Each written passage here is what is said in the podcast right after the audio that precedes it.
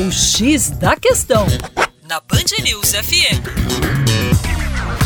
Olá, meu caro ouvinte, Band News com vocês, João Marcelo, Geografia Terra Negra, falando sobre efetivamente um projeto de lei encaminhado pelo senhor Flecha Ribeiro, senador pelo estado do Pará, que pretende é, posicionar o cultivo de cana-de-açúcar na chamada Amazônia Legal.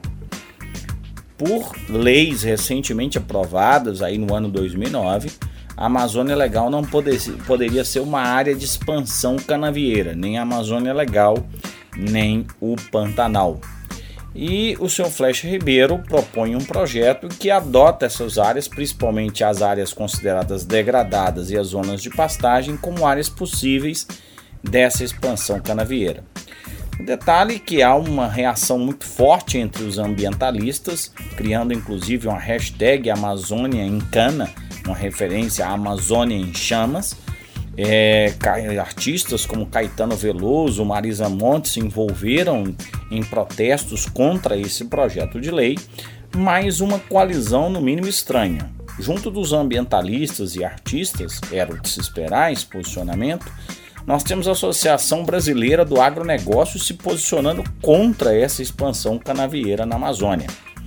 Alegam os representantes da Associação Brasileira do Agronegócio que isso poderia interferir no regime de chuvas do Nordeste e do Sudeste e prejudicar as principais zonas canavieiras do país.